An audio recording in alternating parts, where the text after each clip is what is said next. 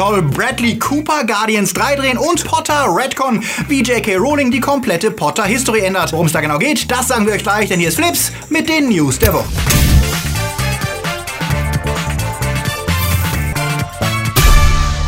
Die Themen der Woche. Dark Phoenix dreht durch. Gambit wird eine Rom-Com. Poe Dameron wird befördert. Telltale Games und die Gaming-Krise. Game of Thrones Finale wird enttäuschend. Besuch beim Werk ohne Autor. Und neuer Deadpool-Film kommt im Dezember? Flips wird im September unterstützt von unseren Flips Guardians. Daniel Schuh, Marc-André Schreiber, JFK Faker, Dert Waslöper, Two Barts One Cup, Dominik Richter, Silko Pillasch, Luca Kamens, Sepp Kerschbaumer, Onno Treipholz, T-Unit CB, Dennis Heide, Akoya, Kati Uzumaki und Anja Scholz. Ein großer Dank geht natürlich auch raus an unsere Flips Junior Guardians. Wenn auch du deinen Namen hier lesen möchtest, dann schau doch mal vorbei auf unsere Patreon oder Steady-Seite. Und wenn ihr auch unter der Woche keine Flips News verpassen wollt, dann folgt uns auch auf Twitter, Facebook oder Instagram. Die X-Men leben noch trotz der anstehenden Übernahme von Fox durch Disney. Letzte Woche erlaubte uns ein erster Trailer einen Blick auf den zwölften Film des X-Men-Universums zu werfen, in dem nach Teil 2 abermals die Story um Dark Phoenix alias Jane Grey erzählt werden soll. Die hat nach einem Einsatz im All plötzlich viel stärkere Kräfte und ist deutlich äh, unentspannter und wird zur echten Gefahr für die X-Men. Ich fand den Trailer leider nicht so überzeugend, auch wenn ich Logan und Deadpool mochte. Irgendwie sieht das Ganze aus wie hundertmal gesehen, von den Tricks bis zu den Dialogen. Die Schauspieler sind cool, aber irgendwie hängen die X-Men für mein Gefühl in einer narrativen Schleife fest und jeder Film scheint mir nach genau demselben Muster abzulaufen, inklusive der ewig gleiten Ui,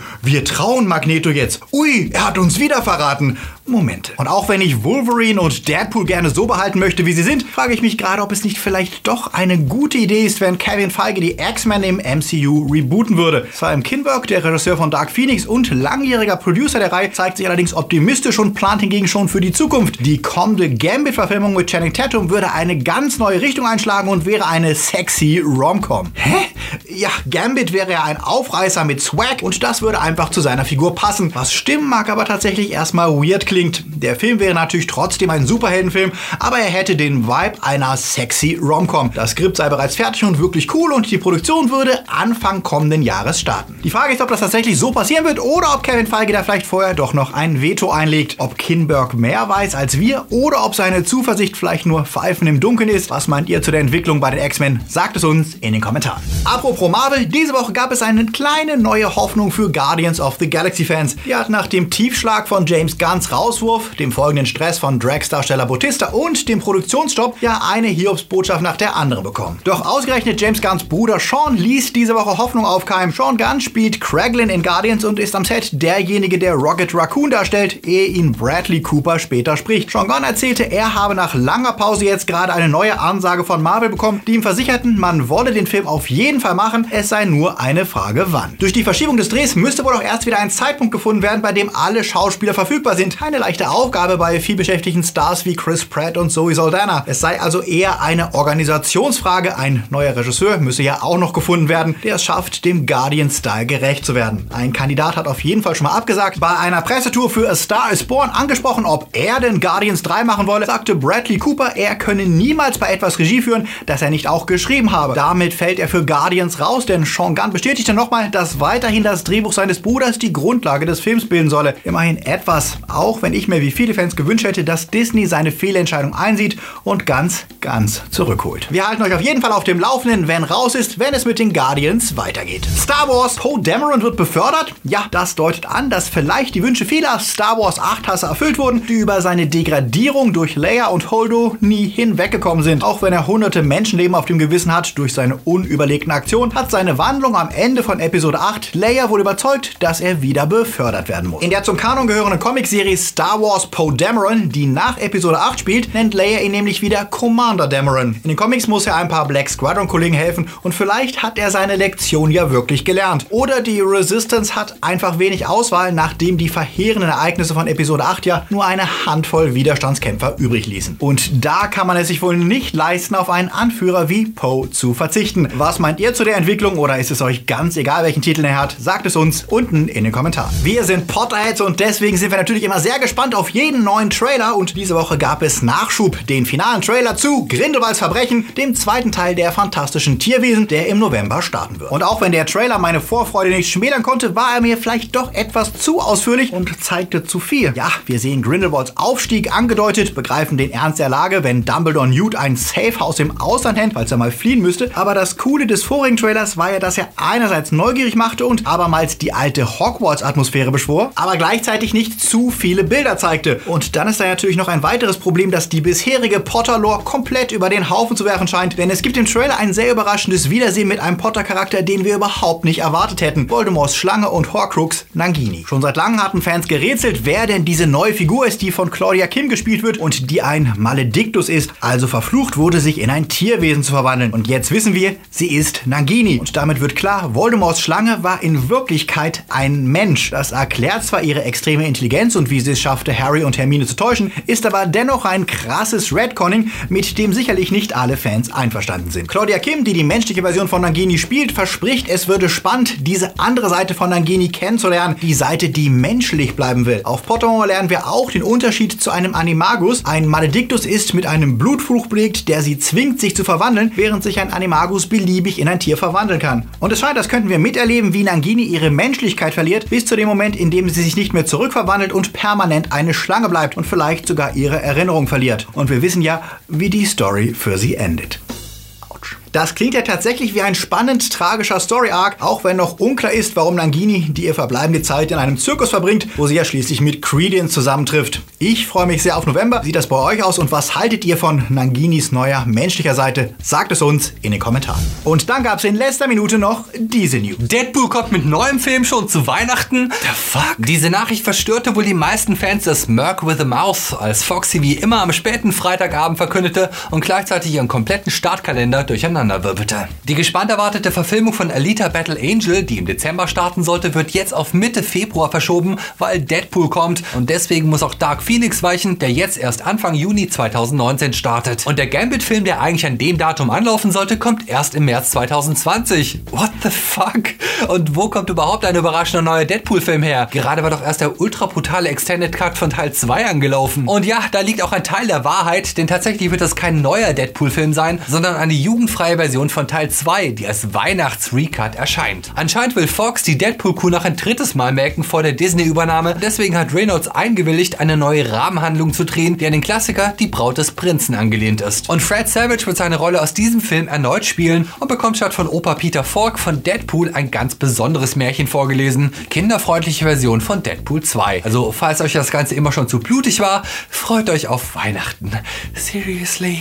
Serien. Das Reboot der Halloween-Reihe fährt ja derzeit beste Kritiken ein und ist dabei den Franchise mit neuem Leben zu erfüllen, seitdem sich sogar ihr Schöpfer John Carpenter wieder dafür begeistern kann. Das führt dazu, dass auch die langjährigen Produzenten, die Familie Ackert, wieder Morgenluft wittern und die Gunst der Stunde nutzen, eine TV-Serie ins Gespräch zu bringen. Malik Ackert erzählte gegenüber Bloody Disgusting, dass die vor zwei Jahren angekündigte TV-Serie, von der man wenig Neues gehört hat, tatsächlich noch aktuell sei. Ackert erzählt, die Serie sei schon seit über zehn Jahren in Entwicklung, man habe aber immer Angst gehabt, die Filme damit zu schädigen. Heute sei TV aber viel erfolgreicher und wichtiger als Kinofilme geworden. Zwar wolle man jetzt erstmal den neuen Film erfolgreich starten, aber wenn das so gut läuft, wie es aussieht, könne man wieder über die Serie reden, in der Michael Myers natürlich auch in irgendeiner Form vorkommen werde. Was sie von der Scream-Serie unterscheiden würde, die unter anderem aus Copyright-Gründen auf Ghostface verzichten musste. Wollt ihr Michael Myers in Serie Metzen sehen? Sagt es uns in den Kommentaren. Netflix hat ja ein Händchen für gute Animationsserien und nachdem sich die Avatar-Fans ja gerade über The Dragon Prince freuen durften, bekommen seit dieser Woche auch die Liebhaber skurriler Stories wieder Nachschub. Die Serie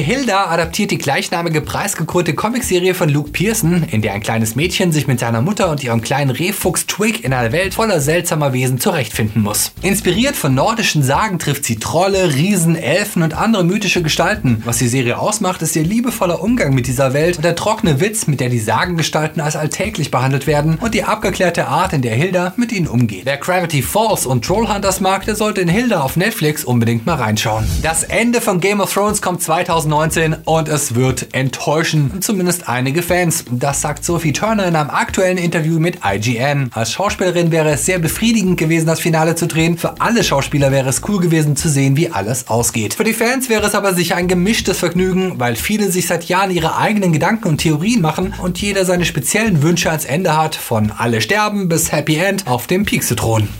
Sie rechnen mit einem gemischten Echo von Fans, die das Finale hassen und solchen, die es richtig abfeiern werden. Für sie wäre der Dreh sehr anrührend und emotional gewesen und die letzte Seite des Drehbuchs zu sehen, hätte sie sehr mitgenommen. Sansa würde in der letzten Staffel wirklich zu sich finden und endlich wissen, wer sie ist und was sie eigentlich will. Ob das auch das ist, was die Fans wollen, werden wir im kommenden Jahr sehen. Und falls das Ende wirklich enttäuscht, bleibt ja der Trost, dass das im November erscheinende Fire and Blood, das als Prequel zur Song of Ice and Fire Serie dient, genug Stoff für die in Produktion befindlichen Spin-off-Serien bieten wird und uns auch in Zukunft noch viele Abenteuer in Westeros garantiert. Was erhofft ihr euch fürs Ende? Sagt es uns in den Kommentaren. Letzte Woche verkündete das Spielestudio Telltale Games für viele Fans überraschend, dass es pleite ist und sofort fast alle Mitarbeiter bis auf ein paar entlassen muss. Alle Projekte, darunter auch das von vielen heiß erwartete Stranger Things Game und die zweite Staffel von The Wolf Among Us, werden eingestellt. Lediglich eine fast fertige Folge der finalen Walking Dead Staffel erschien noch. Grund dafür seien enttäuschende Absatzzahlen, aber auch eine gescheiterte Finanzierungsrunde mit einem neuen Investor. Branchenintern wurde der Führung der Firma schon lange Missmanagement, Ausbeutung und unfokussierte Massenproduktion vorgeworfen,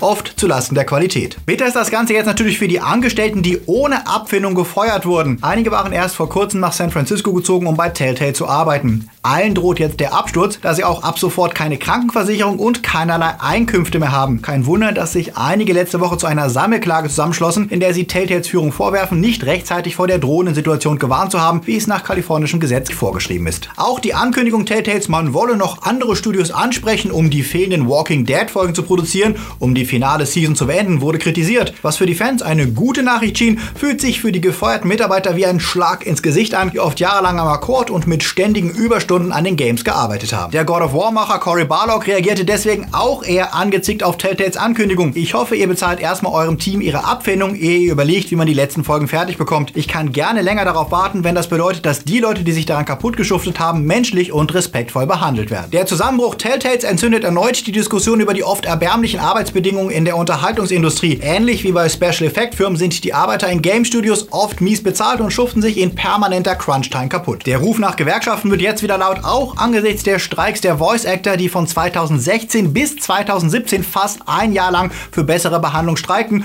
und sich zumindest ein paar Verbesserungen erkämpfen konnten. Wichtig für den Erfolg ist allerdings auch das Verständnis der Spieler, die anstatt Streikende zu beschimpfen, weil sie ihre Lieblingsgames vielleicht verzögern, nachvollziehen können, warum es wichtig ist, dass die Werke, die sie konsumieren, auch unter fairen Bedingungen produziert werden. Was leider viel zu selten der Fall ist, wie die Reaktion von YouTube-Zuschauern zeigt, wenn Creator kurz vor dem Burnout stehen und sich mal Auszeiten nehmen wollen. Wir hoffen, die Ex-Telltale-Mitarbeiter finden schnell wieder neue Jobs und dann schauen wir mal, wie es mit deren Games vielleicht doch noch weitergeht. Die GLAD Awards sind seit 1990 die etabliertesten Medienpreise der Gay and Lesbian Alliance Against Defamation. Die Antidiskriminierungsorganisation zeichnet Medienmacher aus den Bereichen Film, Fernsehen und Musik aus, die sich um die Präsenz queerer Menschen in den Medien verdient gemacht haben. Jetzt verkündeten sie erstmals auch Games auszuzeichnen und dafür eine neue Kategorie zu schaffen. Schon zuvor waren sporadisch Spiele wie Dragon Age Inquisition ausgezeichnet worden, doch jetzt soll es fester Bestandteil werden, da die Zahl der Spiele, die LGBTQ-Menschen in ihren Games integrieren, stark zugenommen habe. Das gelte nicht nur für Nischengames wie Dream Daddy, sondern auch für Mainstream-Spiele wie Detroit Become Human, Life is Strange oder das kommende Last of Us 2 und stünde im starken Kontrast zu Hollywood-Filmen, in denen die Diversität eher abnehme. Von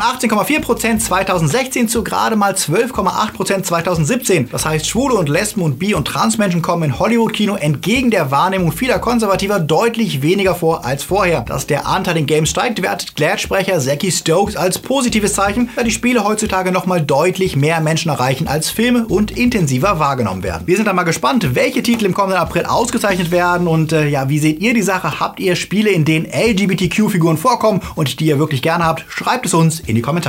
Hideo Kojimas Death Stranding ist wohl eines der weirdesten, aber auch heiß erwarteten kommenden Spiele. Wer allerdings angesichts der Tokyo Game Show jetzt auf einen fixen Release-Termin gehofft hat, der wurde enttäuscht. Zwar macht ein Trailer mit einem neuen ähm, Amalgam-Monster weiter neugierig, aber ansonsten ließ sich Kojima nicht viel entlocken, außer dass die Entwicklung gut liefe und er jeden Tag testen und neue Elemente hinzufügen würde. Es sei ein völlig neues Spiel und alles liefe nach Plan, auch wenn sich die Entwicklung durch den Voice-Actor-Streik etwas verzögert habe und einige Dialoge mit Norman Reedus und Mads Mikkelsen Jetzt erst aufgenommen wird. Ach ja, und er habe einen Gastauftritt als eines der Matschmonster. Na dann warten wir mal ab und hoffen, dass Death Stranding einer der letzten spannenden Exclusives der PS4-Ära sein wird.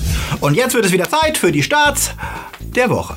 Werk ohne Autor startet diese Woche und schickt sich an, der deutsche Bewerber für den Oscar im kommenden Jahr zu werden. Die dreistündige Künstlerbiografie, die vom Leben Gerd Richters inspiriert wurde, bietet mit Tom Schilling, Paula Bär und Sebastian Koch eine imposante Besetzung. Diese Woche fand in Berlin eine Masterclass mit Regisseur Florian Henkel von Statt, der sich dort den Fragen filmbegeisterter YouTuber stellte. Tomaso war für uns dabei.